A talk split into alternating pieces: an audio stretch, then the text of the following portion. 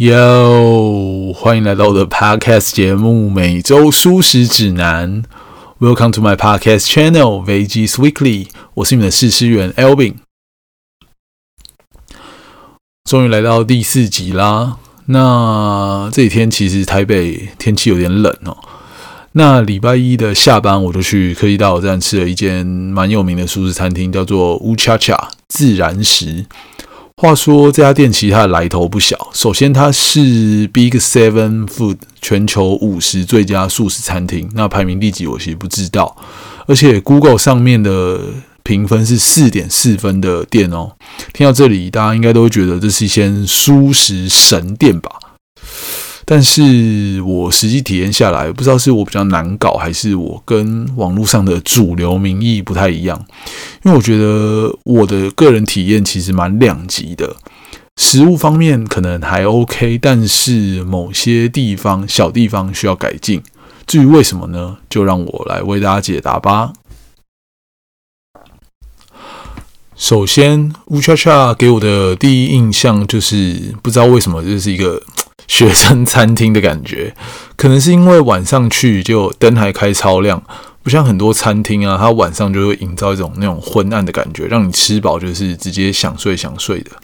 那乌悄悄他们家的装潢就是那种简单的工业风啊，然后搭配上充满活力的店员，就是那种学校附近会出现，你上完通识课非常适合带妹去吃一下的那种咖啡厅啊。但是我看了菜单，其他的食物啊或饮料的价格，我觉得不算平价诶。但为什么不不平价也是有原因的，因为他们的食物坚持至少一半，它的核心食物要来自于在地的小农，而且他注重食材的来源啊，然后环保议题啊、健康啊、零残忍等等，所以先 respect。然后它的地下室有一个交易厅。可以包场办活动啊，玩桌游之类的，而且重点来了，桌游是免费的，不像你去那种桌游店，可能还要跟你收钱。所以我整合一下网络的资讯，还蛮多人会推荐五恰恰这个地下室的聚会空间。你可以在这边吃熟食啊，朋友聚会啊，打个桌游啊，打个嘴炮，真是一举两得啊。那菜单方面，我觉得算是种类丰富。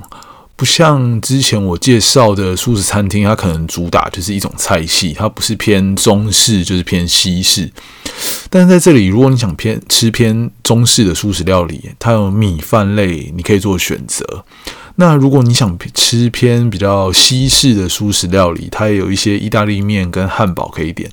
所以千万别担心，你一定可以找到你想要吃的素食料理。然后我稍微计算了一下。他们家大概有七八成的主餐都可以做成无麸质的餐点，非常推荐哦。因为我最近开始了解到，好像越来越多人对所谓的麸质过敏，就是对面啊、饺子皮啦这种主要是由小麦或者大麦制成的食物所过敏，或者是越来越多人越崇尚那种所谓的无麸质饮食，这主要是从欧美开始流行过来的。那我本人是因为最近被那个皮肤过敏给困扰，所以皮肤科医生最近也建议我少吃一点面食类的产品。因此，我这次也尽量点那种无麸质的东西来吃。但是我看到那个菜单上的汉堡，我还是忍不住要点下去。而且重点来了，因为我今天来其实就是为了吃他们家的素食汉堡而来的，一定要讲一下它里面的汉堡肉啊。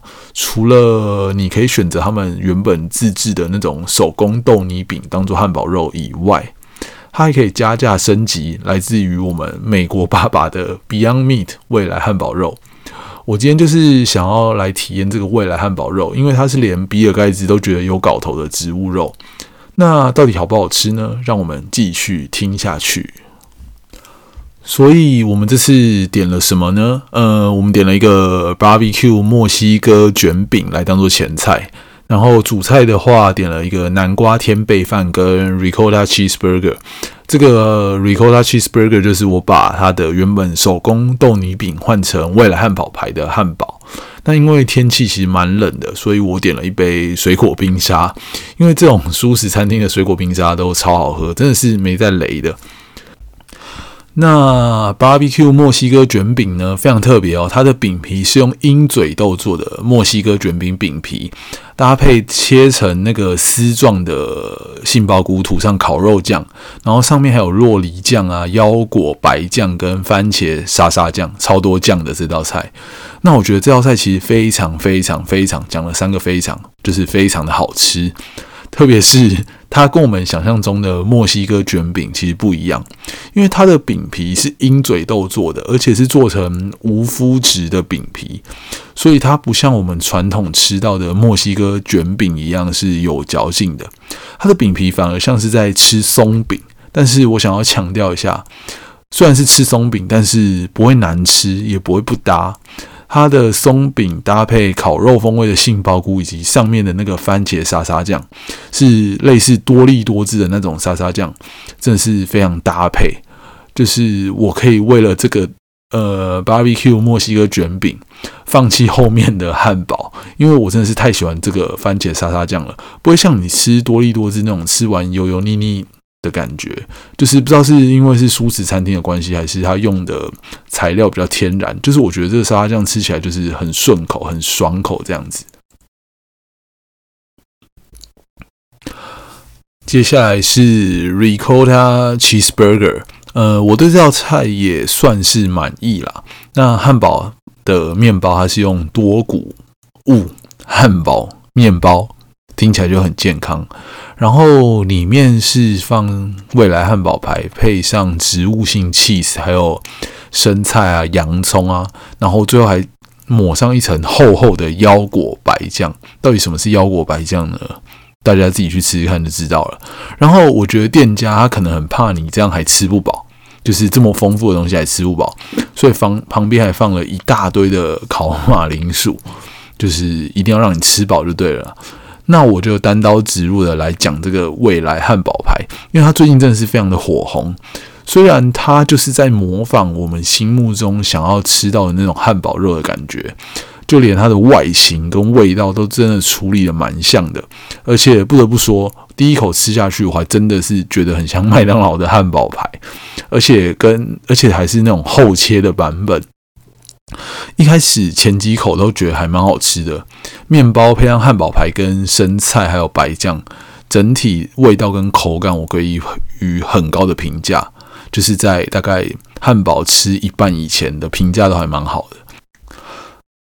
但是这种未来汉堡排啊，它毕竟不是真正的汉堡排，所以在我后半段细细品尝的过程中，还是吃出了一些明显的差异。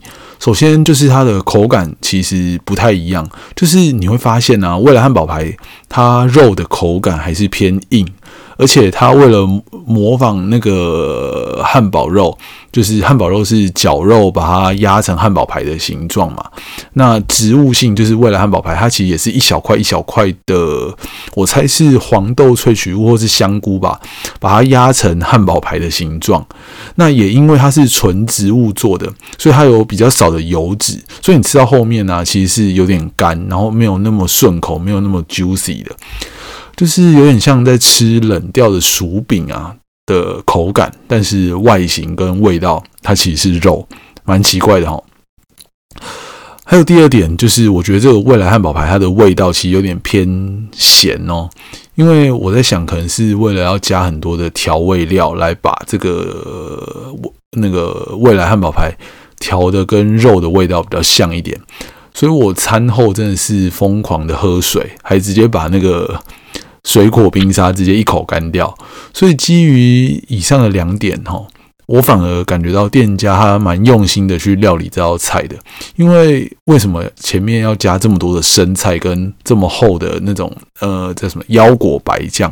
我猜就是他想要综合一下未来汉堡排口感美中不足的地方。但是比起现代人的挑嘴，我觉得未来汉堡排这件事情，它背后所代表的环保意义跟。减碳的概念才是我们需要去深思、去检讨的。那要检讨什么呢？就是大家还是少吃点肉吧，因为其实落农业啊，就是养牛、养羊排出的温室气体，其实远比我们以为的二氧化碳制造者，例如工厂啊，然后汽油车啊，其实来得高非常多。那今天最后一个想介绍的是我们点的南瓜天贝饭。那里面有烤南瓜，还有花椰菜啊，然后香料炒天贝、洛梨酱啊、芝麻叶等等。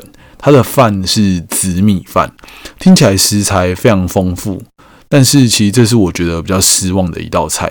不到难吃，但是其实这道菜就是没有什么味道，或是我甚至觉得这道菜是不是忘记调味了？我原本设想的是，里面的香料炒天贝应该会有一个淡淡的香料味来主导这整道菜，但是似乎跟我想的不太一样，就感觉这道菜没有之前两道菜这么用心的处理，或是这么好吃，食材有互相的搭配的很完美这样子。这碗南瓜天贝饭给我的感觉就是食材没有很好的融合在一起，好像各自独立，然后把它硬丢在这碗里，然后送到你面前这样。那到底是不是跟我讲的一样呢？就交给大家去体验吧。所以一开始有提到有几个点，觉得对这间店有小小不满意的地方。第一个是我觉得食物它的落差性有点大。就是我觉得好吃的真的是非常好吃，但是不好吃的会让我觉得，哎，今天主厨是没有来，为什么会有那种主厨没有来或是请假的感觉？就是因为那天我的位置刚好是坐在那个送餐口的外面，所以我从那个送餐口就瞄进去厨房，发现里面那个工读生都在聊天啊，然后还看那个原文书，就是期中考快到了，可能在准备考试。虽然这没有什么不对，但是我就觉得。好像落差就是食物的落差有点大。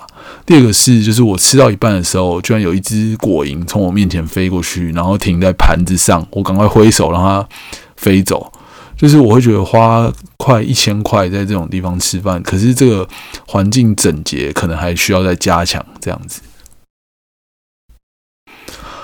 好的，今天的结论，呃，因为在吃的过程，觉得食物的口味落差真的是有点大。反而让我回家想要更认真的做功课，想要写出一些觉得正确的内容，所以我想在这边分享一下五圈圈它的核心价值，就是他们提出了五大诉求，呃，环保、健康、零残忍、社群以及公平。详细的内容我觉得可以去看一下他们的网站，这他们对于这个五大核心价值写的内容写得非常好。那也建议大家在用餐前，也可以去网站上看一下他们详细的菜单介绍。那就推荐给大家喽。每周舒适指南 Veggies Weekly 的 EP 零四介绍餐厅 Uchacha 自然食就到这边，希望大家会喜欢。如果有好吃的舒适餐厅，也欢迎透过留言或是那个 Instagram 推荐给我们。详细的资讯，欢迎追踪我们的 Instagram 每周舒适指南，上面有女友拍的精美食物照片，货架节目资讯栏。那我们下周见，拜拜。